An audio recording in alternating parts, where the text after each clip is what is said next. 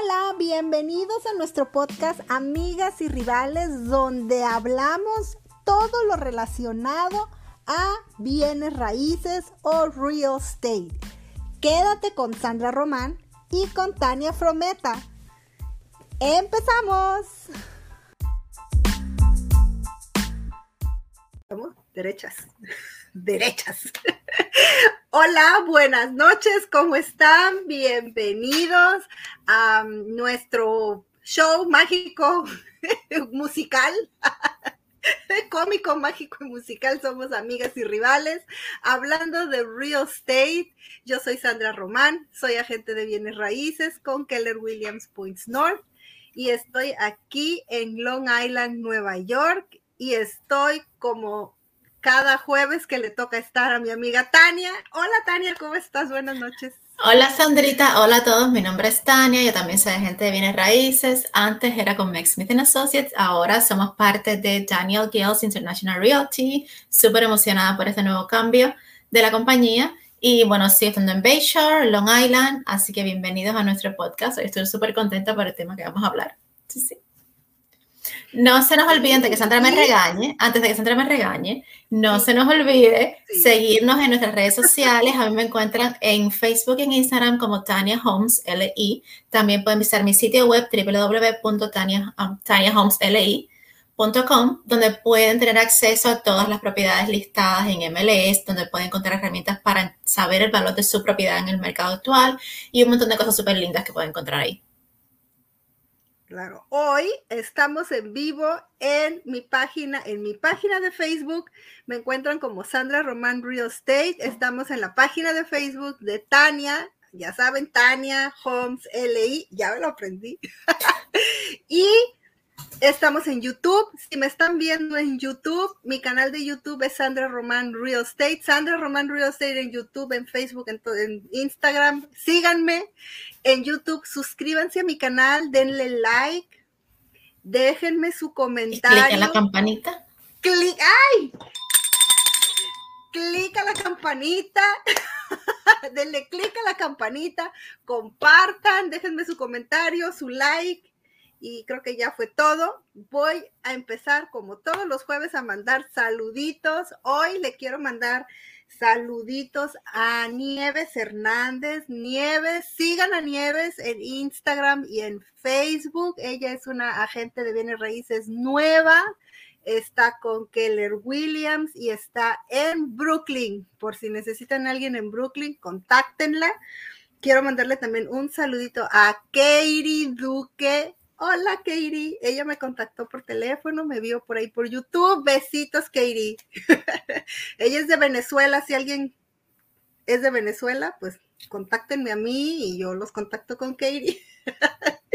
y por último, también le quiero mandar un saludito a Fabiola de Fabiola's Kids. Ella tiene un negocio bien bonito para niños hace muchas cosas con globos y payasos y eventos para niños. Síganla en Instagram y síganla en Facebook como Fabiola Kids. Fabiola Kids, así la encuentran a ella en Instagram y en Facebook. Bueno, el día de hoy, basta de bla, bla, bla, tenemos un tema muy interesante porque muchas personas tienen la idea de que solamente pueden comprar casa teniendo un estatus migratorio legal en el país y con un seguro, un número de, seguro social y eso no es cierto. Si tienen el número ITIN o ITIN, como le, como le digan, o el Tax ID, pueden comprar una casa y de eso vamos a hablar el día de hoy. Pero primero necesitamos saber, pues, que carambas es un número ITIN y Tania nos los va a explicar. Sí. Déjame, yo voy a hacer como Sandra con mis notas. Lo primero que les voy a decir es qué significa en español. El ITIN es el número de identificación del contribuyente individual, que es un grupo que, eh, un grupo, un número que otorga el IRS, que es el Servicio de Impuestos Internos de los Estados Unidos, para las personas que específicamente no tienen y no califican en este momento para tener el número de seguro social, pero son personas que de todas maneras residen y de alguna manera reciben ingresos en los Estados Unidos. Entonces, esas personas que residen en el país, aunque no tengan un número de seguro social y reciben ingresos, de alguna manera tienen que declarar impuestos por ley. Específicamente en lo que tiene que ver con bienes raíces, el ITIN se le otorga, uno, a estas personas que residen en el país, como les dije antes, pero también inversionistas extranjeros. Son personas que no viven aquí, pero que compran propiedad en los Estados Unidos para fines de invertir. También esas personas... Tania, Tania, espérame tantito porque te me estás, te estás como que... Cortando. Sí, te estás cortando. Vuélvelo a repetir. Ok, lo voy a repetir entonces. El número de ITIN, como les decía, ¿se oye mejor ahora? Ojalá. Sí, un poquito mejor. Ok, so el número de ITIN les había dicho que lo otorga el IRS para las personas que viven y trabajan y reciben ingresos de alguna manera en los Estados Unidos y que aunque no tengan un estatus migratorio legal, o sea, no tengan seguro social, tienen de todas formas que declarar impuestos. Y también para aquellas personas que son extranjeros, que no residen en el país, pero sí compran propiedades con fines de inversión. También se le otorga un tax ID y tienen que declarar impuestos. Entonces, eso es lo que es eh, básicamente el IRS. De nuevo, si trabajas aquí, si recibes ingresos de alguna manera, tienes que sacar tu número de Tax ID y tienes que hacer declaración de impuestos anuales. Sandrita, entonces tú explícanos, que tú eres más experta en esto que yo. ¿Cómo se hace la aplicación para tener Tax ID? Pues mira, la aplicación, igual yo tengo mis notas porque no me quiero equivocar. Van a llenar un formulario, el formulario es el formulario W7. Les vamos a poner el link en donde ustedes pueden entrar a aplicar para el número de ITIN. Y eh, lo vamos a dejar en la cajita de descripción. Es un, link para una página web del IRS o de la, eh, del Servicio de México, sí, el servicio de taxes en México le decimos de otra manera, le decimos de Hacienda, de Hacienda, bueno, de Hacienda. Entonces, hay muchas personas que les da un poco de miedo hacer esa aplicación para obtener su número de Tax ID, porque ¿Por qué? Porque a la hora de que entran a esa página, pues tienen que poner muchos datos personales y mucha información.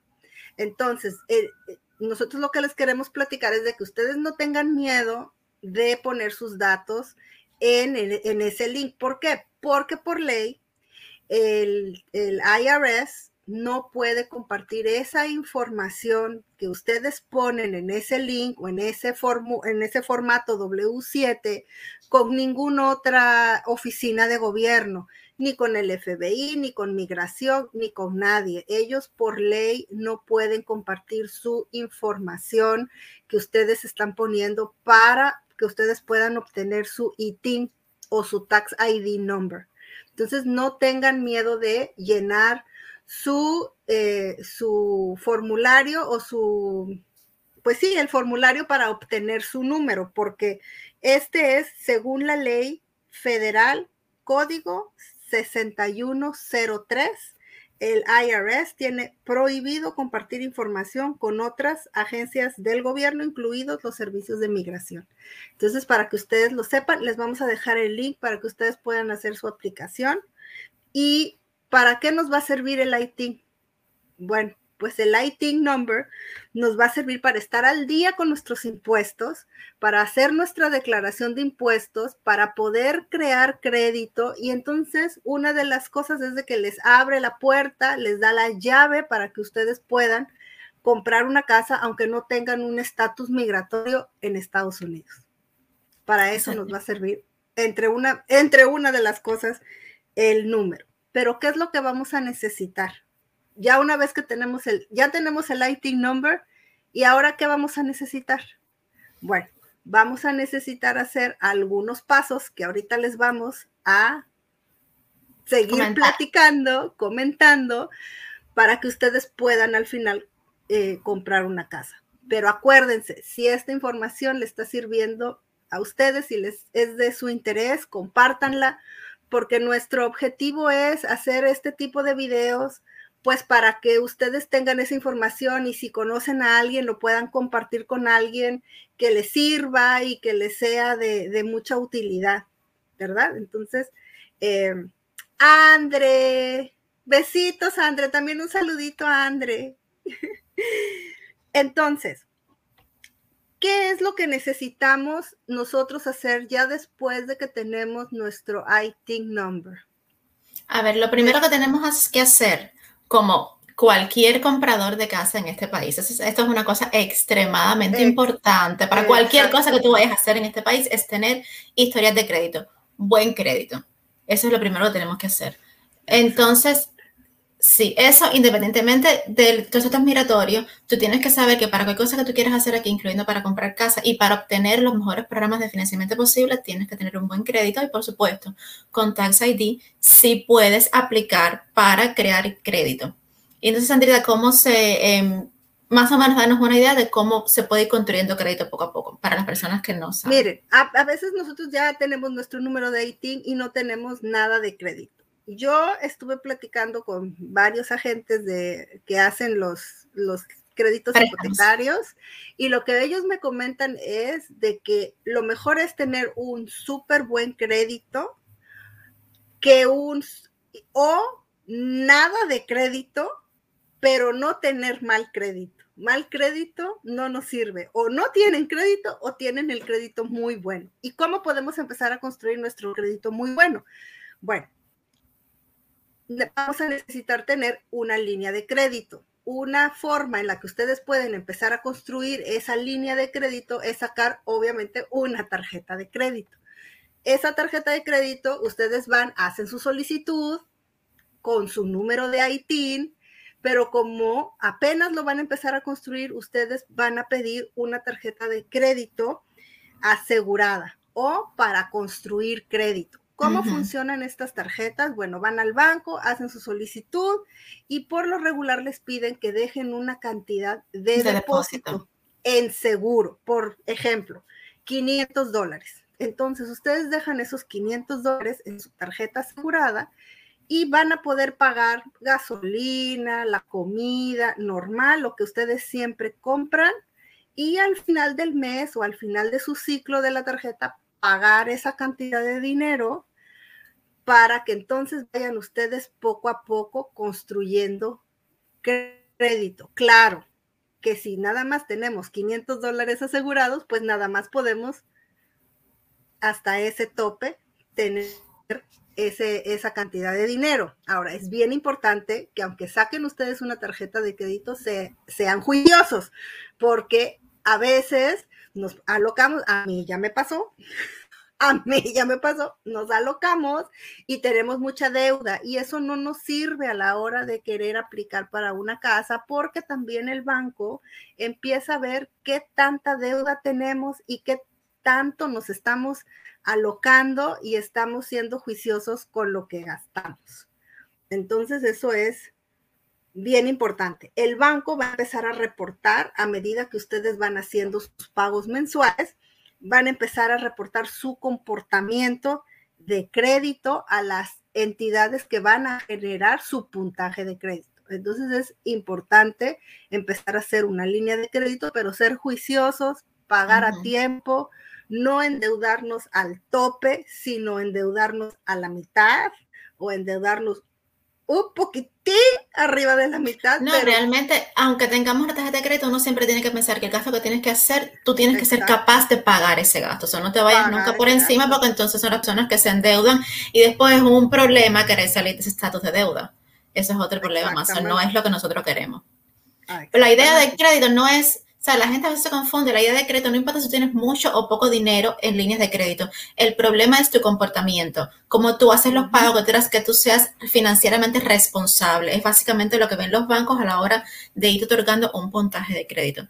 Eso es, es, básicamente eso, tu responsabilidad, tu comportamiento como, como deudor. Como, como deudor. La otra que les puede a ustedes ayudar a hacer una línea de crédito es sacar un coche a crédito y pagarlo a tiempo también. Si ustedes sacan o compran un coche a crédito, entonces pagar esas letras del coche a tiempo.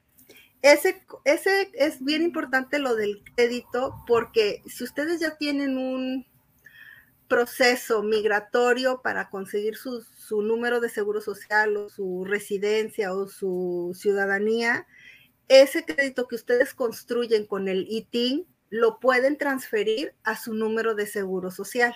Entonces, si ustedes tienen buen crédito y ya tienen un historial de crédito y tienen ciertas cosas que están construyendo con el IT, el día de mañana que ustedes tengan su número de seguro social, lo pueden transferir del IT al número de seguro social. Entonces, por eso es importante cuidarlo, aunque sea número de IT, para que cuando tengan el seguro social, nada más lo transfieran y tarán, ya tienen crédito en sus números de seguro social.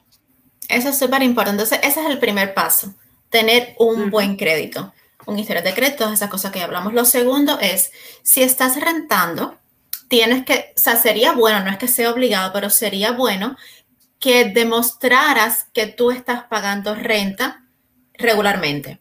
Eso también es, uno es parte de que el banco vea la capacidad que tú tienes de destinar dinero para gastos de vivienda. Eso es una cosa. Lo otro también es parte de tu comportamiento como eh, o sea, como persona que va pagando, exactamente. Esas son cosas que le dan confianza al banco. Ya sea que tengas un lease en una casa o que sea simplemente mes a mes, aunque le estés rentando una casa a un amigo, a tu mamá, a quien sea, siempre tenga algún tipo de prueba de que tú estás pagando por concepto de renta y cuánto esa renta representa de tus ingresos.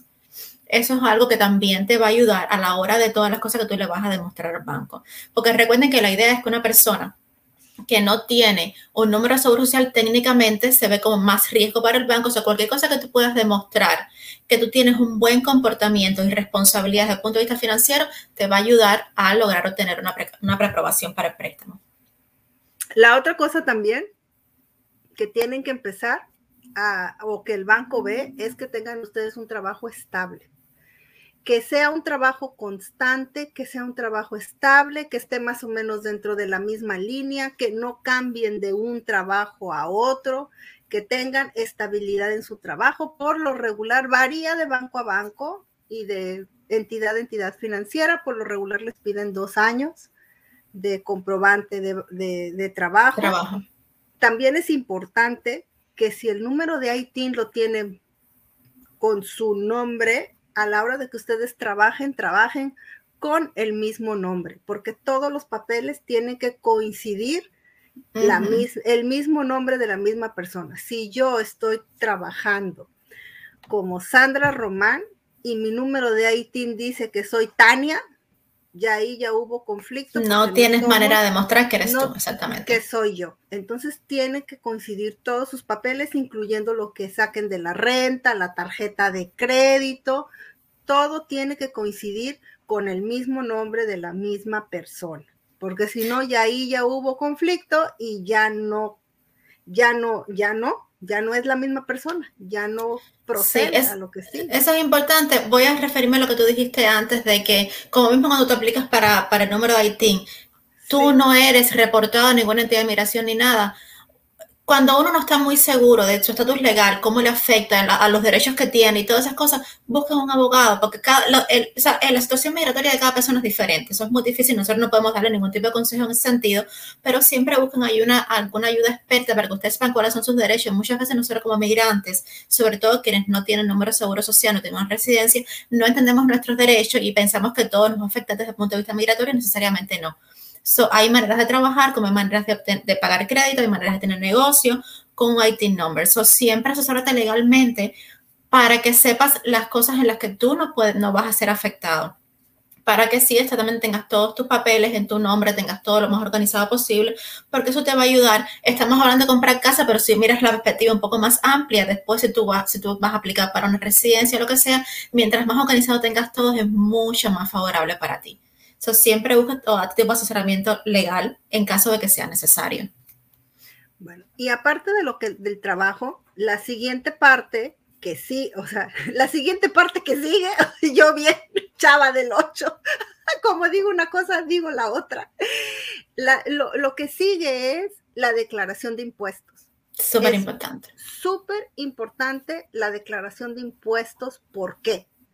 Porque el banco se va a basar en lo que ustedes están declarando de ingresos en su declaración de impuestos. A veces no nos gusta pagar impuestos, a nadie le gusta pagar impuestos, y entonces declaramos un ingreso menor. ¿Qué pasa cuando declaramos un impuesto menor? Supongamos que yo gano 60 mil dólares y nada más declaro 20 mil. El banco no, va, no sabe que yo gano 60 mil. El banco sabe que yo gano 20 mil, porque eso es lo que está en mi declaración de impuesto. Entonces el banco, eso es lo que ellos van a tomar eh, eh, en cuenta a la hora de que nos están generando un crédito, que mi ingreso es de 20 mil. Y van a decir, bueno, pues es que esta mujer con 20 mil dólares... No puede comprar nada nuevo. Esa es la realidad no puede comprar una propiedad. Entonces es bien importante de que todo el les gusta. Pero esa es la única forma para comprobar que estamos haciendo cierta cantidad de dinero. Y lo mismo pasa hoy. Están trabajando por su cuenta y les están pidiendo el estado ese que piden de de profit and loss, de entradas y salidas que les da por lo regular. Eh, una columna donde pone ingresos y gastos. Ingresó y otra columna donde están todos los gastos. Le quitamos a los ingresos los gastos y nos queda la ganancia o el profit.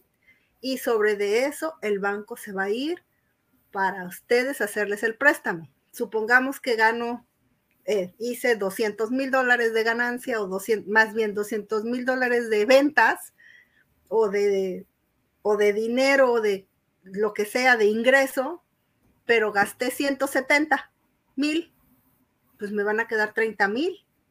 ¿Y qué va a pasar? El banco va a decir, esta mujer no le alcanza para comprar una casa, porque sí, le ingresaron 200 mil, pero se gastó 170 mil con 30 mil no paga una casa.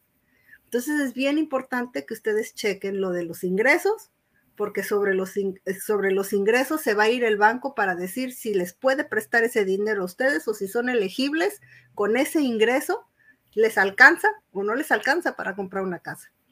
Y esto es un elemento básico que de nuevo es independiente de tu migratorio. Si tú tienes, tú puedes tener tu número de social, puedes ser residente ciudadano, si tienes tu propio negocio y tú no declaras todo lo que ganas realmente, es muy difícil desde el punto de vista legal demostrar que tienes dinero. Aquí nosotros, o en este país no vale sacar dinero del colchón por muchas cosas, por muchas cosas, entre otras cosas porque décadas atrás el, mercado de bienes raíces se prestaba mucho para lavado de dinero, ese tipo de cosas, entonces el Estado está siendo muy exigente en estas cosas para evitar que haya procesos ilegales. esa es la explicación no es la idea, no es afectar a nadie ni nada es entender, es tratar de proteger al público lo más que se pueda. So, si tu objetivo es comprar una casa, tú tienes que declarar lo suficiente, o sea, declarar todo lo que ganes desde el punto de vista legal para ser capaz de probar para una casa, independientemente de tu estado migratorio. esto, esto es un comportamiento ético básico. Exactamente. Entonces, entonces lo otro, súper importante nosotros habíamos, o sea, como mismo acabamos de decirles que es importante declarar impuestos, también es importante tener dinero en el banco. Les vuelvo a repetir, el dinero bajo colchón no sirve. Dinero en el banco que demuestre las entradas y salidas, demuestre cómo ustedes ingresan dinero, cómo ustedes ganan, cómo ustedes gastan, digamos, pagos de renta, pagos de carro, cosas irregulares. El banco es una entidad fundamental en la que tienen que tener dinero. Eso es básico. Y lo otro, la parte donde entramos nosotras, súper importante un agente de préstamos hipotecarios que tenga programas de ayuda para personas que no tienen eh, seguro social y solamente tienen Tax ID y además un agente de bienes raíces que trabaje en conjunto con estas personas. O sea, para ustedes es fundamental, sobre todo porque obviamente el caso de una persona que lo que tiene Tax ID es un poquito más, es un poquito específico a la hora de otorgarle un crédito, o tú quieres un equipo que sea lo suficientemente fuerte, que te represente de la mejor manera, que te dé la mejor, la, o sea, el mejor servicio y las mejores oportunidades. Un buen agente de bienes raíces y un buen agente de préstamos hipotecarios. ¿Y si es guapa así como nosotros? Por supuesto, mucho mejor. Entonces, claro, nosotros, o sea, nosotros por práctica regular, siempre cuando tenemos algún cliente, independientemente de nuestro estado migratorio, nosotros siempre conocemos más de un em, agente de préstamos, más de un abogado, más de un inspector, y uno siempre le recomienda más de una persona a sus clientes, otras cosas, para que tú busques la forma, o sea, tú determines con quién te sientes más o menos cómodo trabajando. Y nosotros, por supuesto, también conocemos un grupo de personas que tienen programas bastante buenos para aplicar para préstamos hipotecarios con Tax ID. Todos difieren uno de otro. Eso para nosotros es fundamental que ustedes tomen decisión, que hablen con varias personas, que vean con quién se sienta más cómodo, quién es más, em, te ofrece las mejores, los programas más convenientes para ti. Pero, por supuesto, para eso, si ustedes no conocen a nadie, el punto de contacto inicial, por supuesto, vamos a hacer nosotras, desde Sandrita. Claro, las más bonitas. Pero es bien importante que ustedes contacten un agente de bienes raíces. ¿Por qué? Porque la gente de bienes raíces les va a hacer una consulta. Si ustedes quieren consultar con nosotros, pueden consultar con nosotros o pueden consultar con su agente de bienes raíces que más les caiga bonito, pero pídanle una consulta. Una consulta es muy importante. A veces los clientes no quieren ir a una consulta porque piensan que lo saben mucho y a veces sí, lo saben mucho, pero hay cosas muy específicas del mercado que lo vas a ver en la gente de bienes raíces. El agente de bienes raíces les va a explicar exactamente, sobre todo los que están comprando casa por primera vez, cómo es el proceso, qué pueden esperar, cómo está el mercado, qué va a ser la estrategia que ustedes van a utilizar para poner una oferta. Son muchos detallitos que cuando estamos comprando casa por primera vez no lo sabemos. Y el que lo sabe mejor que nadie es un agente de bienes raíces que está trabajando en eso todos los días. Entonces es bien importante que ustedes encuentren una persona que si ustedes se sienten más cómodos hablando en español, que hable español y que les haga una consulta tómense el tiempo de sentarse, hacer una consulta y llevar todas sus preguntas, llevar todas sus dudas, que les aclaren todas sus dudas y todas sus preguntas, pero pidan una consulta, es muy importante, muy, muy importante. Otra cosa Porque también se toman el tiempo, ¿no? Para explicar todo. Ay, perdón, yo estoy como merolica. No, yo te iba a decir que estabas hablando de eso y a mí una cosa que siempre me, gusta explicar a las personas, muchas veces la gente viene a nosotros como, como agente de bienes raíces. ¿Y cuántos son los intereses? ¿Y cuánto dinero tengo que poner? ¿Y cuánto?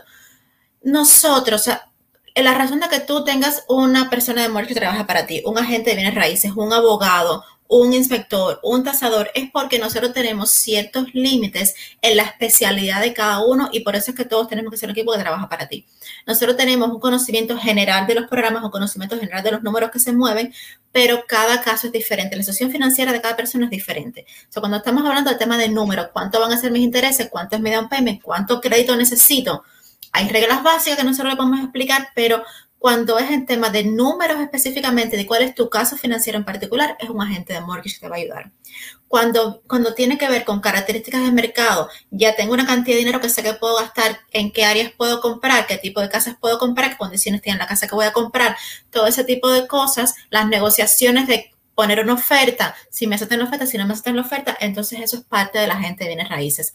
Si tú estás buscando asesoría, tengo un cosigner, quiero, eh, quiero comprar casa con mi hija, quiero comprar casa con mi esposo, o quiero comprar casa yo solo, o me divorcié, o me estoy casando, cosas más estrictamente legales, el tema de títulos, el tema de escritura, entonces es un abogado. Hay un límite en cuanto a lo que la gente de bienes raíces te puede decir, por un problema de que si nosotros tratamos de darles más información para tratar de, ¿sabes?, de clarificar todas las dudas de ustedes, los podemos estar eh, mal informando.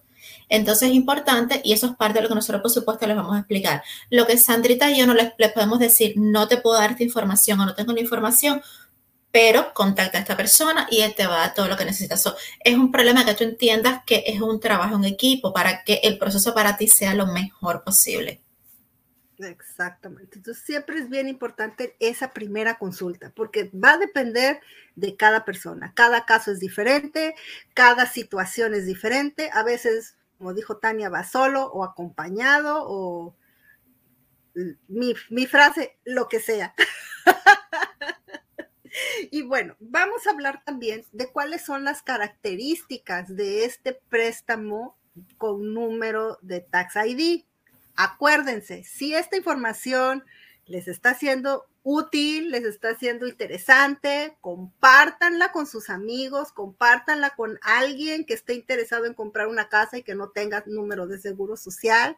Encuentran a Tania en su página de Facebook, Tania Homes LI. Ella está en Instagram también como Tania Homes LI. Yo estoy como Sandra Román.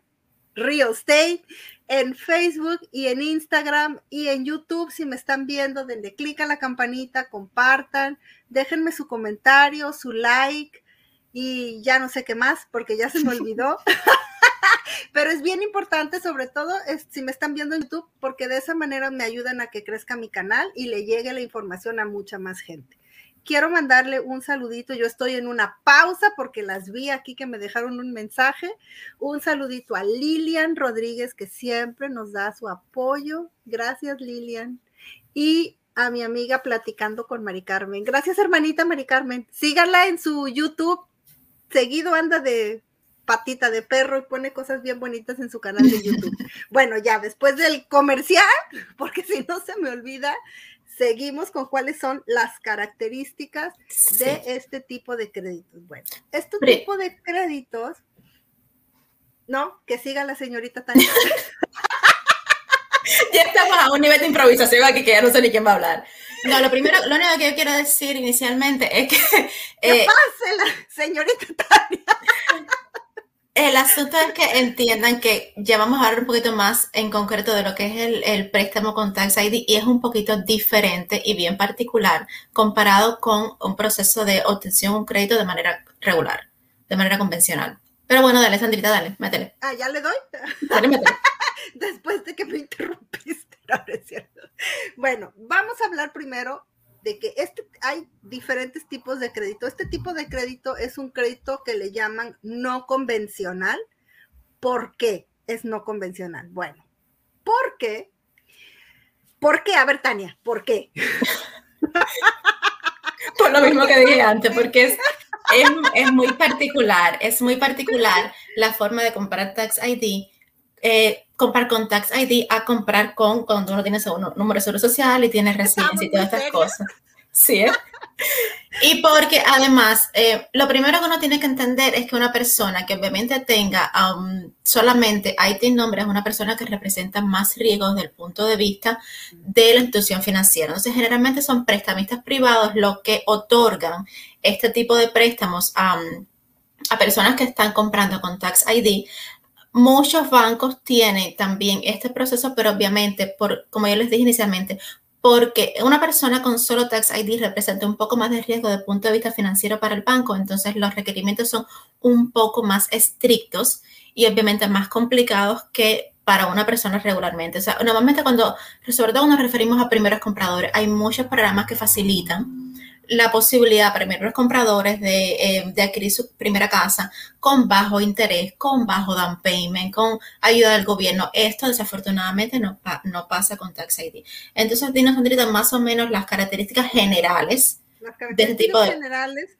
es de que tienen, como dijo Tania, es representa más riesgo. El interés va a ser un poquito más alto que el interés de un, eh, un, crédito hipotecario convencional que le llaman o de un crédito hipotecario eh, para primeros compradores, que es FHA, que le llaman también.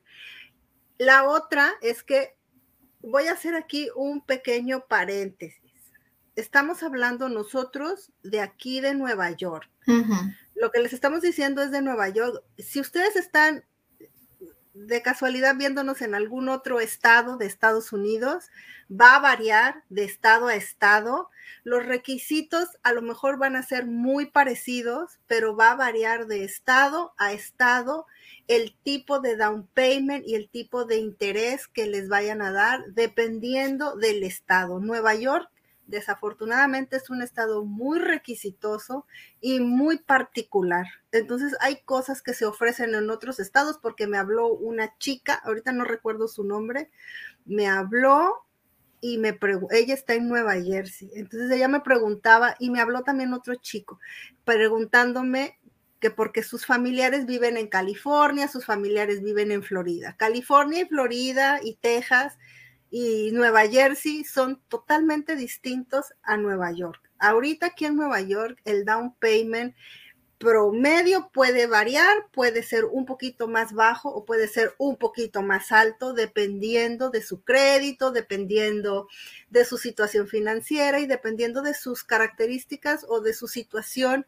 particular, porque acuérdense que vamos caso por caso, no todos los casos son iguales, no todas las personas tienen eh, la misma situación, entonces dependiendo de su caso, dependiendo de su crédito, de su dinero que tengan en el banco, etc., etc., etc., va a ser el down payment y el interés que les van a dar en su crédito hipotecario.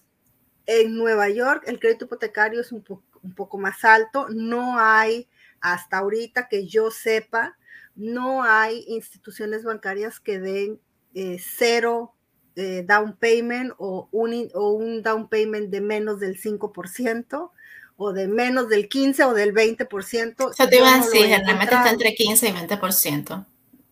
Lo que habíamos visto en lo, que hemos lo que hemos indagando es que lo mínimo que hemos visto ha sido 15%, pero de todas maneras casi siempre es, más, alto que un 5 o que un 3.5 de un FHA. Entonces me hablaban y me preguntaban, es que mi, mi, primo vive en California. Sí, en California sí hay. En algunas áreas específicas del estado, a lo mejor sí. Aquí en Long Island, aquí en lo que yo he visto en Nueva York, no lo hemos encontrado.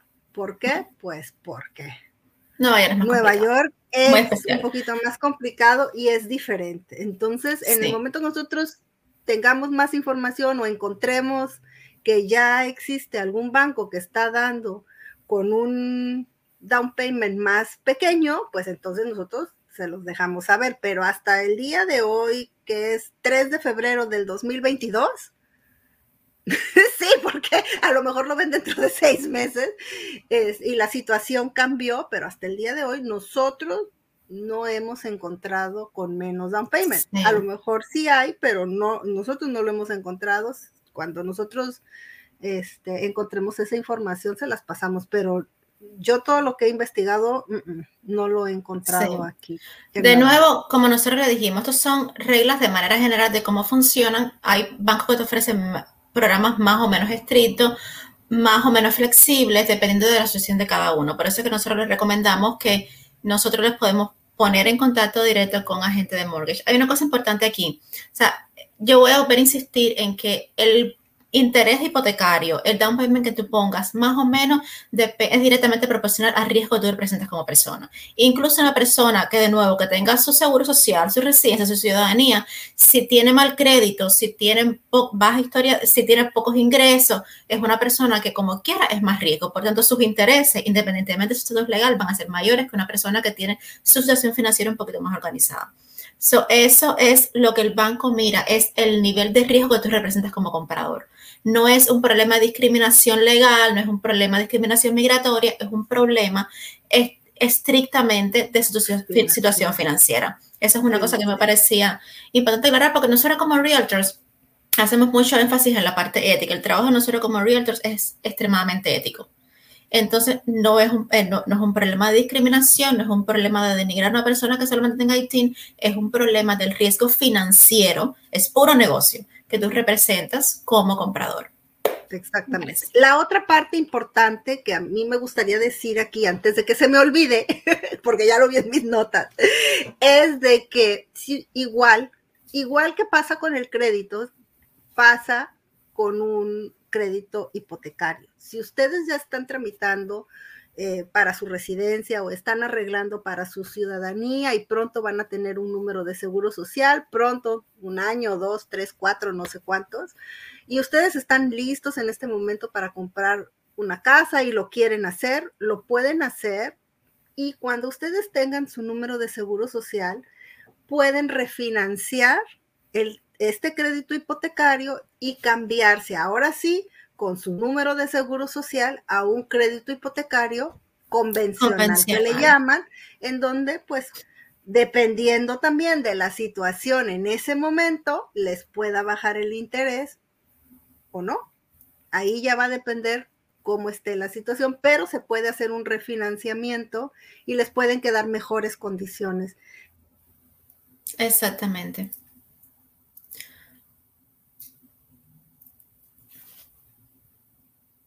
Yo no sé si fue Sandra que se, que se, se bloqueó o yo. Bueno, otra cosa importante aquí es que una persona que puede que no tenga, que solamente tenga Tax ID, puede comprar de conjunto con una persona que tenga su número de seguro social. O sea, pueden comprar como cosigners. Esposo y esposa, dos hermanos, padre e hijo.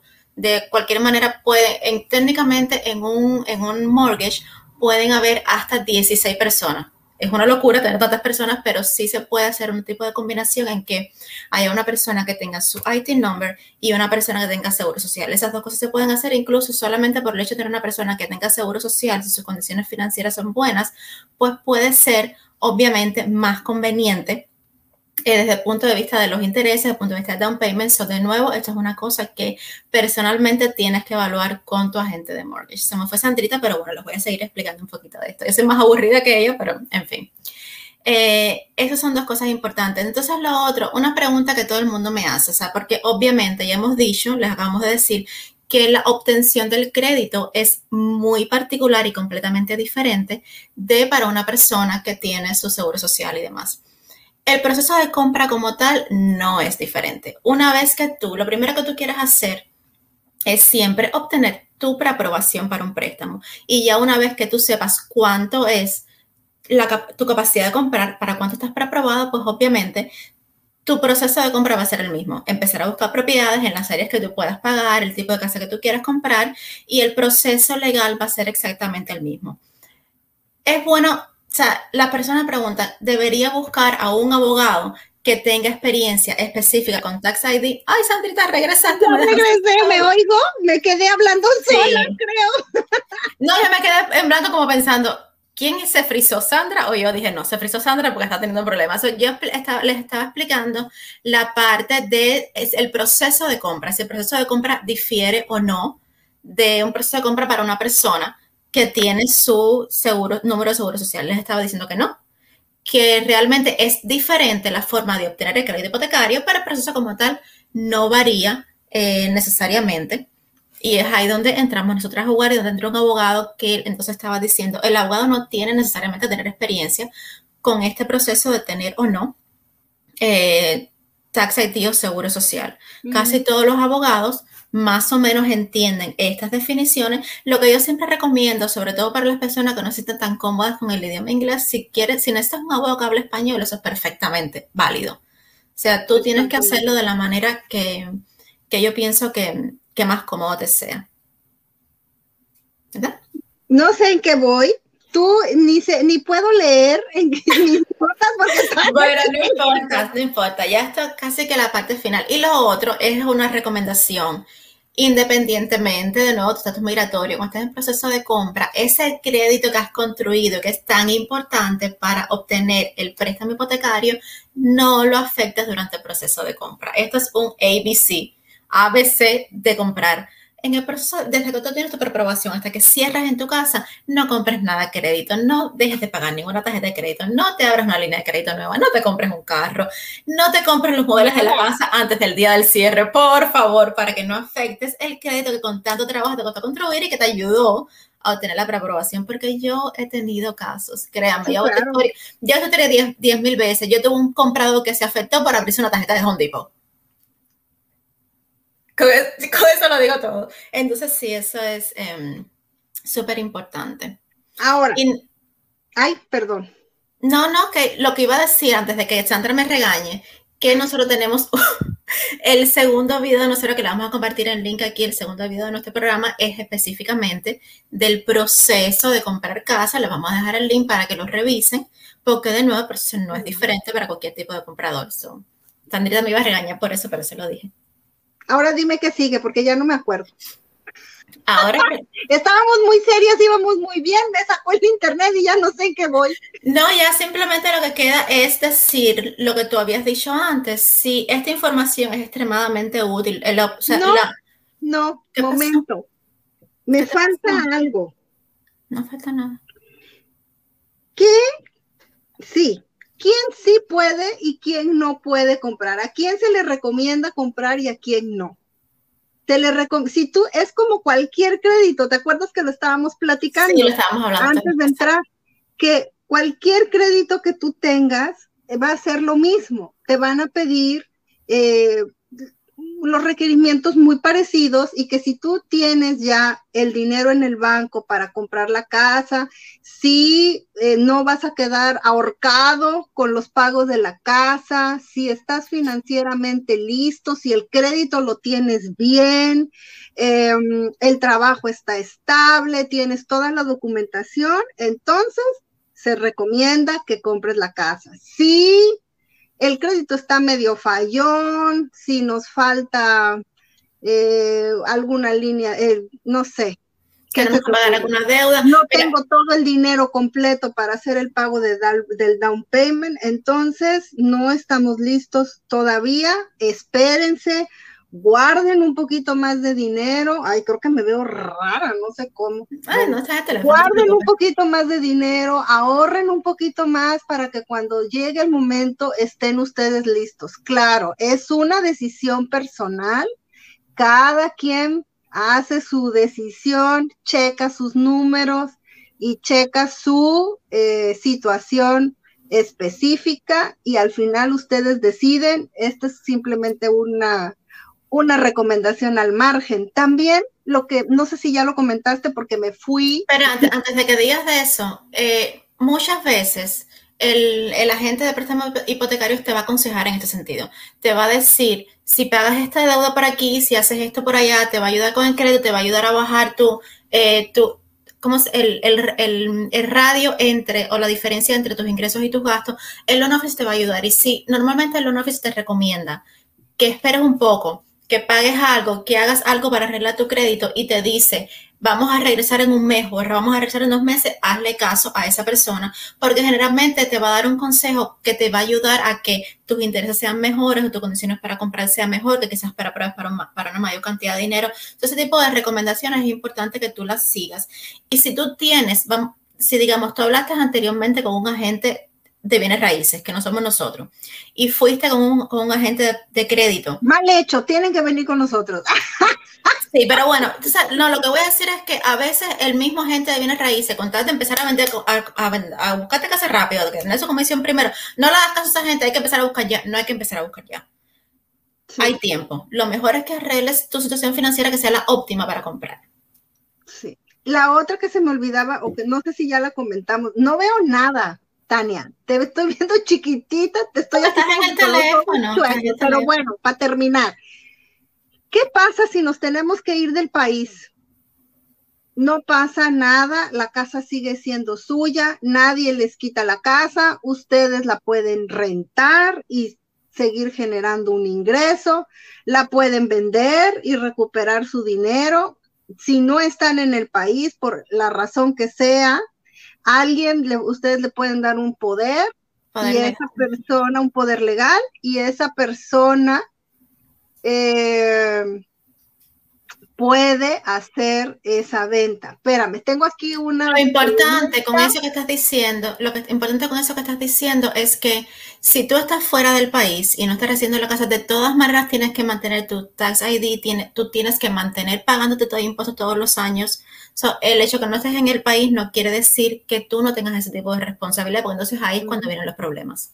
Exactamente. Aquí tenemos una pregunta, dice, ay, con mis ojos chiquitos. Dice, una persona con IT, con un cosigner, con número de seguro social, lo arropa el crédito regular. Más favorable. Más favorable. A ver, eso, yo creo, yo lo mencioné en lo que tú estabas fuera. Eh, sí, realmente es bueno si hay, pueden comprar dos personas, una que no tenga, que no tenga Social Security y una persona que sí lo tenga. Y eso puede que te favorezca de alguna manera, de todas maneras, el hecho de ser un cosigner también siempre hay un nivel de riesgo. Pero eso es una cosa que, de nuevo, los detalles lo hablas con tu loan officer, pero sí, es, sería bueno, o sea, es mucho más conveniente para ti desde el punto de vista de payment que tienes que poner y de tus intereses, que haya una persona, un cosigner que tenga, eh, que tenga seguro social. Lo que pasa con el cosigner es que es una persona que va no es la persona principal en el crédito, pero es una persona que está detrás de ti que va a garantizar tu pago. eso le va a decir el banco, si esta persona por alguna razón está incapacitado de pagar su, eh, su hipoteca, yo soy responsable. y la situación financiera, que de todas esas cosas del cosigner se revisa a la par de la tuya y ellos evalúan eso a la hora de darte tu, eh, tu capacidad para comprar. Eso sí, obviamente sería mucho más favorable si tienes un cosigner, esa es la verdad. Ahora, dice, una pregunta, ya yo, te digo que estoy ciega. Déjame leerla, déjame leerla, que lo tengo en la computadora. Carro. ¿Eso me afecta en tratar de comprar una casa mientras no pagues a tiempo? Bueno, hay varias mm. cosas ahí, hay varias cosas ahí. Una cosa es que, o sea, el que tú compres un carro, obviamente, hace que tu crédito suba, es, no es por el hecho de comprar un carro, es por el hecho de que ellos ven tu comportamiento financiero. O sea, eso es una línea de crédito como sacar una tarjeta de crédito y que tú le estés pagando. Lo que pasa es que de nuevo, ser responsable. Si estás pagando un carro que está extrema, si tú ganas 50 mil dólares en el año, estás pagando un Tesla de, 150 mil dólares, no. Siempre cualquier tipo de línea de crédito, incluyendo un carro, tiene que estar en correspondencia con tu nivel de ingresos. O sea, tiene que ser un pago que no te afecte la, mm, como el, el, ratio, ¿cómo se dice eso? La correlación entre tus ingresos y tus deudas. Eso es lo más mira, Lo que pienso que a lo que, ah, perdón, pienso que a lo que ella se refiere es de que porque dijimos que cuando estén comprando casa no compren ningún carro ni abran ninguna línea de crédito. Esto es porque a la hora de que ustedes están comprando un carro e aumenta su deuda. Entonces, al aumentar la deuda, le están poniendo un pago extra. Que no tenías antes. Que no tenías antes. Entonces, te va a disminuir tu capacidad de pago de una casa porque tu ingreso neto se va a hacer más chiquito. Por eso, cuando estamos en el proceso de comprar una casa, se recomienda que no compren nada grande. Y no nada solo... crédito, que no abran una tarjeta de de crédito ni en Home Depot, ni en Sam's, ni en Walmart. Ya una vez que tienen las llaves de la casa nueva en la mano, abran y compren el mundo entero, pero antes no, porque les afecta su capacidad de pago y de compra y de todo eso. Y no es solo eso, de nuevo es el interés. Cuando tú pagas un carro, tu interés va subiendo con el tiempo a medida que tú, tú vas demostrando tu comportamiento, pero en el momento que tú, cuando tú vas a un dealer a sacar, ¿cuántas personas no, no chequean tu crédito en el, en, el, dealer? El dealer llama a 40 bancos y después tú vas a recibir 8 cartas de 8 bancos diferentes que te corrieron el crédito. O sea, tu crédito, cuando tú sacas una línea de crédito cualquiera, tu crédito baja. Entonces, si el banco te da la aprobación sobre la base de una deuda que tú no tenías y sobre la base de un crédito con un, con un puntaje, tu puntaje bajó. Y si tu puntaje baja, te suben los intereses. Y como dicen, te acumulas una deuda que no tenías anteriormente. si tú lo estás haciendo ya, antes, no hay problema. Cualquier, digamos, si tú tienes que hacerlo, porque como le pasó a Sandra, tuvo un accidente, se tuvo que sacar un carro, tuviste una situación, o tuviste que, o sea, siempre consúltalo con tu loan officer. Ahí lo importante, si tú a lo mejor tenías un trabajo, cambiaste de trabajo, consúltalo siempre con tu loan officer, a ver de qué manera te afecta eso. A lo mejor, si tú tus ingresos son buenos, pues no te afecta significativamente. A lo mejor sí. So, depende de, tus características, tu situación específica, pues habla siempre con tu loan officer para ver cualquier cosa. Yo siempre digo a la gente, tengo un comprador, me voy una semana para Punta Cana. ¿Cuánto vas a gastar en Punta Cana? Habla con tu loan officer y pregúntale si los 8 mil dólares que vas a gastar en Punta Cana no te van a afectar. O sea, cualquier cosa que hagas durante el proceso, siempre consúltalo para ver de qué manera te afecta o no te afecta en el proceso de comprar casa chécate por ahí porque no veo nada. Tú puedes entrar a tu Facebook, a lo mejor ahí hay preguntas. No, ya solamente veo estas dos preguntas que hicimos, que ojalá la hayamos respondido. De, cualquier forma, igual nos pueden preguntar. Si no, cualquier cosa nos las dejan ahí en los comentarios y nosotros vamos este, contestando o nos pueden llamar por teléfono o nos pueden contactar en nuestras redes sociales o nuestro correo electrónico, todo está ahí en la cajita de descripción. Yo sigo ciega, no veo nada. Porque estás en el teléfono, no te sobrefuerces. Lo otro es, nosotros hacemos esto como objetivo fundamental, como siempre, es educar a la comunidad hispana, que muchas veces no conocemos las, los chances que tenemos, no conocemos las oportunidades que tenemos, no conocemos las opciones y a veces, sobre todo, por relacionado con el estatus migratorio, nos da miedo hacer cualquier cosa. So, hay muchísimas más oportunidades en esta país de lo que uno se imagina. Y eso es casi que parte del objetivo con lo que nosotros hicimos, eh, con lo que hicimos este programa. Cualquier cosa, pues compartan esta información a las personas que ustedes conocen que les parece que pueden estar interesadas. Nos pueden contactar a nosotros directamente, que hay mucho más que hablar de eso, cada caso es específico. Y nosotros, por supuesto, la idea es ayudar a todo el mundo lo más que podamos. Acuérdense, si me están viendo en YouTube, bueno, me medio ven porque creo que se ve un pedazo de. Te ves bien, te ves bien, no te preocupes. Denle like, déjenme su comentario, compartan, denle, mire, clic a la campanita, compartan, déjenme su comentario, denle like y Suscríbanse a mi canal, es bien importante. Todo esto que yo les digo es importante para que esta información le llegue a más gente. El algoritmo y el YouTube, si ve que hay gente que lo comparte y deja su comentario, lo comparte con otras personas y ayuda a que pues, alcance más gente. Síganos en nuestras redes sociales. A mí me encuentran como Sandra Román, Real Estate, en Instagram. Síganme en Instagram, síganme en Facebook Em, la próxima semana, para los que están en Nueva York, voy a tener un concursito por ahí para que estén pendientes de mi Instagram el próximo lunes o martes. No les voy a decir para que estén pendientes, pero lunes o martes voy a poner un concursito por ahí por el 14 de febrero. Síganme en mi página de Instagram, sigan a Tania en su página de Instagram y en su página de Facebook eh, es Tania Holmes LI en Instagram y en Facebook. Y eh, igual, si la están viendo, si nos están viendo en la página de, de, Facebook, compartan esta información, ya sea que nos estén viendo con Tania o conmigo, compartan la información, denle like. Esperemos, esperamos que esta información haya sido de utilidad para todos, que les haya sido de interés. ¿Y qué más, Tania? Cierra, porque yo ya no veo. La última y nos vamos ahora sí. Realmente, no, realmente eso es todo ya. Eh, nosotros encantadísimos de, de, compartir cualquier información que ustedes, cualquier pregunta que tengan, cualquier información más que podamos ayudarles, pues esa es la idea, compártanlo y, y déjenos saber qué necesitan. Déjenos también un comentario, cualquier tema específico que ustedes quieran que nosotros platiquemos, como decimos en México, que platiquemos. Hablemos como decimos en el resto del mundo. en México decimos platicando, que lo platiquemos, pues lo platicamos Gracias por vernos, gracias por estar aquí. Eh, gracias, gracias, gracias. Besitos a todos. Pasen una buena noche, un buen día, una buena mañana. Depende Mira, besitos a mi mamá que está ahí, que nos está viendo. un saludo para la mamá de Tania, que siempre nos ve. Un saludo para mi suegra, que también me ve. Mi mamá no me ve, pero me ve mi suegra. ya con eso. pero bueno. Bueno, como pues decimos en Cuba, chao pescado. Chao pescado. Adiós, bye bye. En Procast, ay, y yo.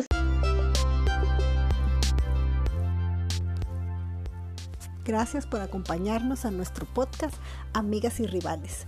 Los esperamos en el próximo episodio. Adiós.